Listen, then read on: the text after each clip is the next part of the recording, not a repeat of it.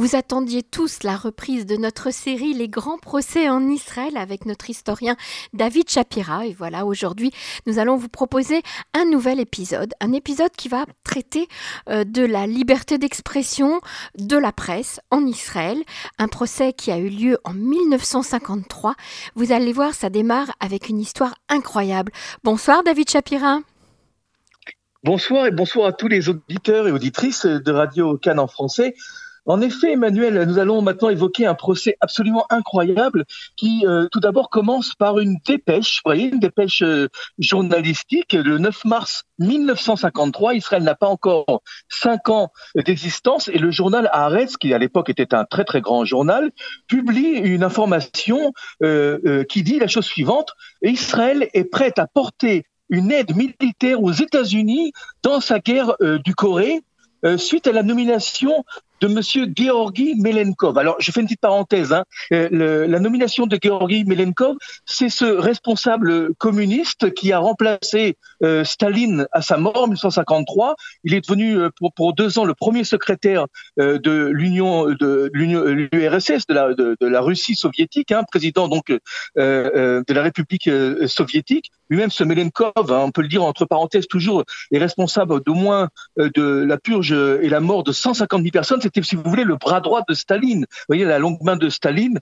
Et, donc, je répète, donc, euh, arrête cette info, Israël est prêt à porter une aide militaire aux États-Unis dans la guerre de Corée suite à la nomination donc du nouveau secrétaire de l'URSS, Georgi euh, Melenkov. Euh, donc, et, cette dépêche détaille, si vous voulez, ce qui va se passer d'après une autre personnalité politique américaine qui s'appelle Henry Mogento, qui est un juif américain euh, très connu, qui était euh, ministre des Finances à la fin des années 30, eh bien, celui-ci déclare que Georgi Melenkov est encore pire et plus cruel que Staline, et qu'au moment venu, Israël, le nouvel État d'Israël en 1953, mettra à la disposition des États-Unis 200 000 soldats israéliens aux côtés des forces américaines, aux côtés donc des forces américaines pour combattre euh, les forces euh, soviétiques ou communistes euh, coréennes. Hein, c'est la guerre du Vietnam. Mhm. Et d'après toujours cette dépêche absolument incroyable, le ministre des Affaires étrangères israélien Abba Eban aurait approuvé, donné son plein accord à Monsieur Henry Morgento et affirmé que Israël mettra donc à la disposition des États-Unis 200 000 soldats israéliens. C'est une blague. Hein, en cas de guerre en Corée, si les États-Unis s'engagent dans cette guerre anti euh, communiste. Et euh, ça, c'est le 9 mars. Et deux semaines plus tard, alors vous avez compris, les auditeurs ont compris, Manuel, c'est un fake news, hein, c'est une, fausse information. Mhm. Oui, je, je Israël avait 200 000 soldats d'ailleurs dans toute son armée, avec les réservistes compris à cette époque-là. En 1953, le pays est très pauvre. Euh, je vous rappelle euh, que le pays est rationné, il y a des tickets de rationnement. On est avant les accords de, de euh, remboursement, je dirais, de réparation de l'Allemagne. Le pays est très très pauvre, son armée est très faible. Elle est pas, voilà, il n'y a pas 200 000 hommes. C'est vraiment une, une fausse information, c'est un fake news. Et deux semaines plus tard, le 25 mars, ben Gurion déclare que euh, cette, euh, cette information est une invention journalistique. Mais alors, ce qui s'est passé, ce qui est intéressant, c'est que euh, entre, entre le démenti de Ben Gurion et cette information qui est un fake news qui a été publiée, il s'est passé quelque chose d'absolument incroyable. beaucoup de journalistes beaucoup de gens très sérieux ont cru euh, à cette information qu'Israël allait donner 200 000 soldats, envoyer 200 000 soldats israéliens en Corée pour aider, euh, pour aider quand même la superpuissance des États-Unis, qui venait de gagner quand même la Seconde Guerre mondiale, faut le rappeler. Mhm. Et, et, et, et cette info, et euh, cette information, cette fausse information est débattue et elle est critiquée par deux journaux qui sont des journaux qui appartiennent à ce qu'on appelle au parti, qui n'existe plus, le parti Maki. Maki, c'est un parti communiste israélien. Vous savez que Staline était vénéré euh, en Israël, dans, certains kibbutzim. Il y avait un parti communiste très très fort en Israël, très puissant, qui, vénérait, le, père des peuples, Staline.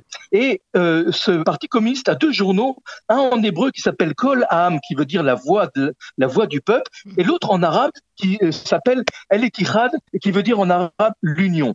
Et cette décision d'envoyer 200 000 soldats soldats israéliens aux côtés des forces américaines en Corée est, virulemment euh, euh, critiqué. D'ailleurs, dans, ces deux journaux communistes, on écrit si Biden veut aller en guerre, ben, qu'il y aille tout seul, qu'il laisse sa, politique belliciste. nous sommes contre la guerre, nous sommes pour la nation, etc.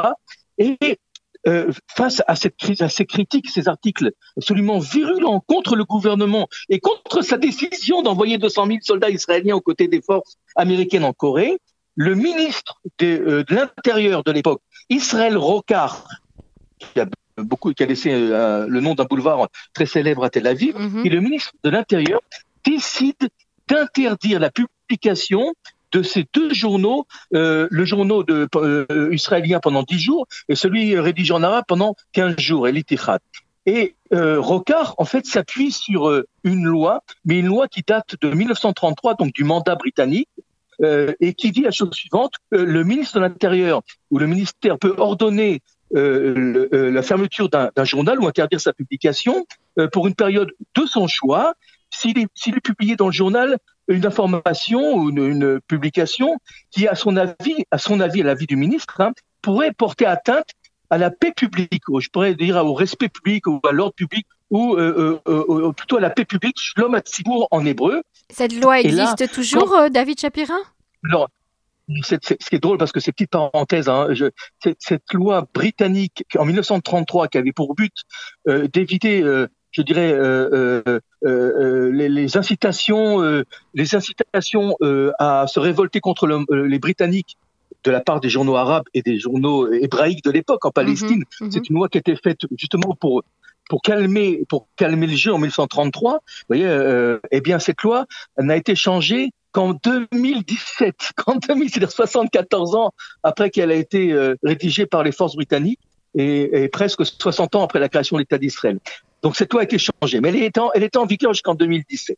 Alors, suite à l'interdiction euh, de publier euh, pendant 10 et 15 jours de ces deux journaux communistes israéliens, l'association des journalistes israéliens, elle, condamne cette décision et espère une nouvelle législation. Ce qu'elle ne sait pas, c'est que ça prendra près de 60 ans pour euh, voir une, nouvelle, une nouvelle législation.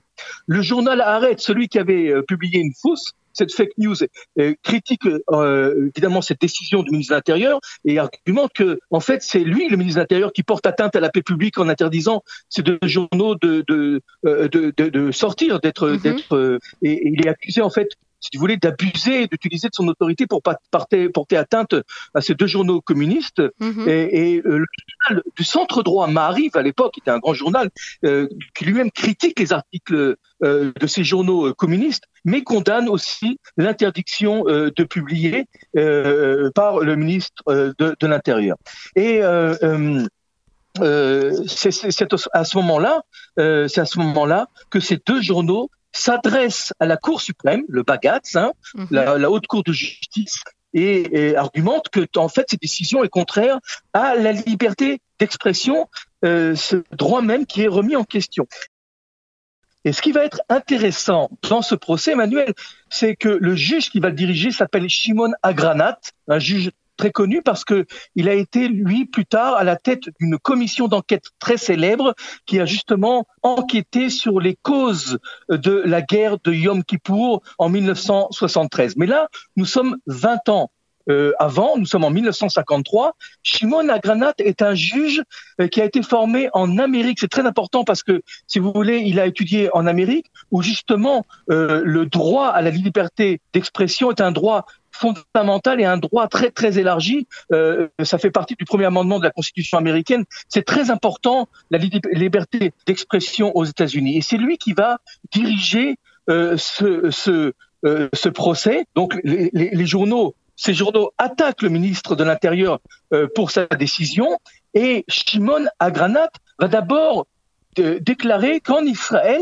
Israël qui date de cinq ans, le droit de liberté euh, d'expression, de la liberté d'expression existe déjà comme une législation parce qu'il a été, si vous voulez, fixé dans euh, la déclaration d'indépendance qui a été signée, vous vous rappelez, le, 14 mai 1948, euh, ce qu'on appelle la Megillat Atmaout, et mhm. qui et qui promet et qui promet ce qu'on appelle en hébreu Rofesh dat Matspun Lashon Chinur Tarbut, ce qui promet et qui promet une liberté de d'exercer sa religion une liberté de conscience, et c'est ça ce, qui va être ce droit d'expression, de, de, liberté d'expression, une liberté de langage, puisque vous savez que mm-hmm. l'hébreu et l'arabe sont les deux langues officielles, d'éducation, comme vous savez, il y a plusieurs systèmes éducatifs en Israël pour à peu près tous les secteurs de la population, et de culture, il y a un droit de culture pour toutes, pour tous les secteurs de la population. Et Shimon Agranat, qui dirige donc les débats, voit, voit dans la déclaration de l'indépendance de l'État d'Israël en 1948 le droit inscrit le droit fondamental de la liberté d'expression, comme il explique comme la continuité euh, des droits de l'homme. Sauf, souligne Shimon Agranat, si ce droit, ce droit de liberté d'expression, s'oppose à d'autres intérêts vitaux ou d'autres intérêts fondamentaux. Et là, il faut examiner justement si ce droit d'expression s'oppose, mais véritablement de façon, euh, euh, euh, de façon très proche, je dirais, très soudaine, avec d'autres fondements. Et ces autres fondements, ces autres fondements, on va, on va le voir, ce sont évidemment l'aspect de la sécurité, la défense de l'État. Mais il rappelle que la liberté d'expression est un des piliers de la démocratie par rapport à l'autocratie qui empêche toute critique. Et justement, il dit, oui, la liberté d'expression, est un pilier, est un droit fondamental. Oui, la critique doit avoir lieu, elle doit apparaître, elle doit être directe, c'est-à-dire qu'elle doit s'adresser directement à celui qui est euh, qui est critiqué, elle doit être correcte, elle doit être respectueuse, mais c'est le fondement et le caractère d'une démocratie. Les dirigeants sont nommés par la volonté du peuple, ils sont nommés comme des représentants du peuple et ils sont soumis aussi à des critiques du peuple. Et c'est normal, c'est normal puisque c'est le peuple qui nomme ses dirigeants et il a, évidemment euh, le droit, ce peuple-là représenté par l'élite, si vous voulez, euh, peut-être journalistique, il a le droit eh ben, euh, de rédiger ou de tourner ses critiques vers le fonctionnement de, ou les décisions de ses dirigeants. Évidemment, euh, euh, la liberté d'expression, souligne Granat, n'est pas le droit de publier tout et n'importe quoi, hein, et, ou de porter atteinte à d'autres intérêts qui sont des intérêts fondamentaux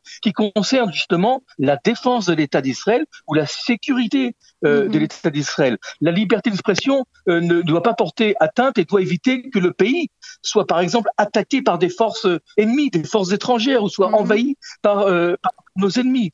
Euh, ou alors la liberté d'expression euh, n'est pas autorisée, par exemple, si euh, elle encourage à un putsch ou un coup d'État contre contre contre les, les, si vous voulez les fondements de, de l'État. Si la, sécurité de l'État nécessite une restriction de la liberté d'expression, eh bien dans ce cas-là, cette liberté sera évidemment minimisée, sera restreinte. Mais euh, il souligne que, la, si vous voulez, dans ce texte qu'il écrit, que la liberté d'expression est un droit euh, il n'est pas illimité, euh, mais il doit être euh, confronté à des questions fondamentales qui concernent, encore une fois, je le répète, hein, la sécurité et la mhm. défense et la survie de l'État d'Israël. Il hein. faut bien se rappeler la sécurité, la défense et la survie d'Israël. Voilà.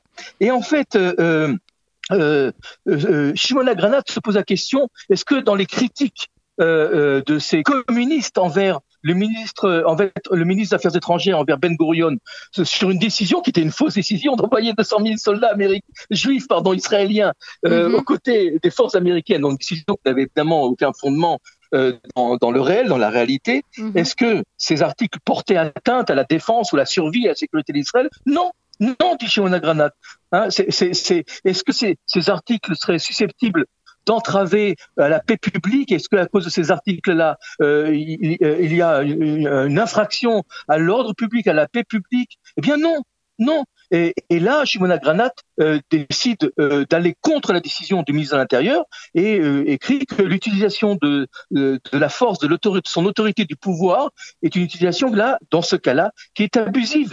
Et il, il exhorte le ministre de l'Intérieur de cette, de cette époque à bien, bien, bien voir ou contrôler si vraiment il y a une atteinte ou à la sécurité, la défense, la survie, ou à mhm. la paix publique de l'État lorsqu'on décide de fermer un journal, car c'est une décision de, euh, euh, grave, de, grave, de grave importance. En tous les cas, pour résumer tout ce qu'on a dit, ce, ce qu'on a appelé ce euh, procès Colham, la voix du peuple, eh bien, ce verdict, si vous voulez, est devenu plus tard ou a été utilisé comme une législation, comme une jurisprudence. Que chez nous, dans le système juridique israélien, c'est la jurisprudence qui, si vous voulez, avance la législation. Notre législation est mhm. fondée sur, sur, sur des cas de jurisprudence. Eh bien, ce procès qui a été un procès si vous voulez, contre l'interdiction de la fermeture de deux journaux communistes pour euh, des articles qui n'avaient pas lieu d'être parce qu'ils étaient fondés sur un fake news, hein, je répète tout mhm, ça, mhm. parce que c'est important, eh bien, ce verdict a servi pendant des années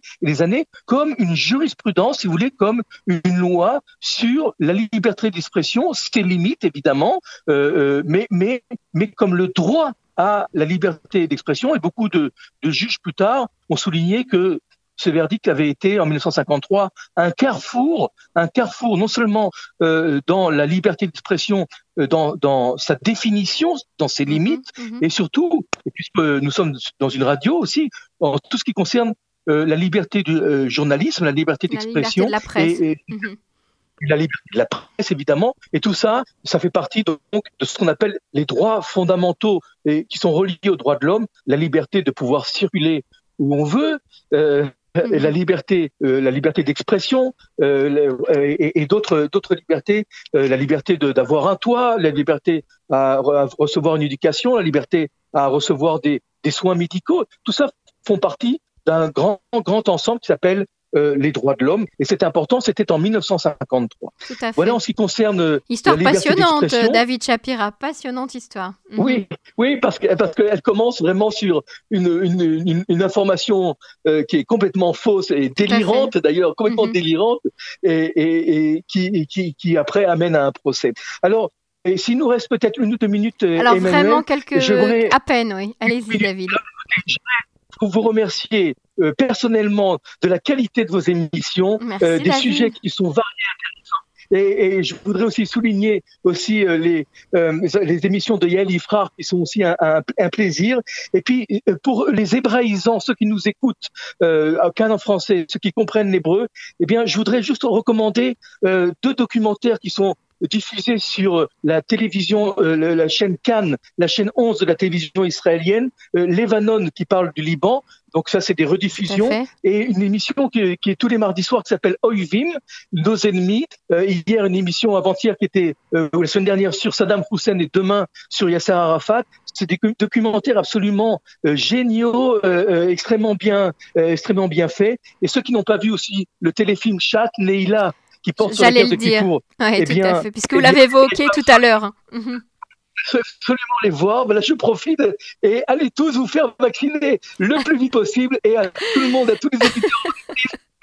Bon, là, là vous sortez de votre chronique, David Shapira. Vous sortez largement de votre chronique. Merci beaucoup, en tout cas, pour, euh, pour cette chronique passionnante sur le droit d'Israël. Et Merci. on vous retrouve bientôt Merci. sur les ondes de Cannes. Au revoir. Avec grand plaisir.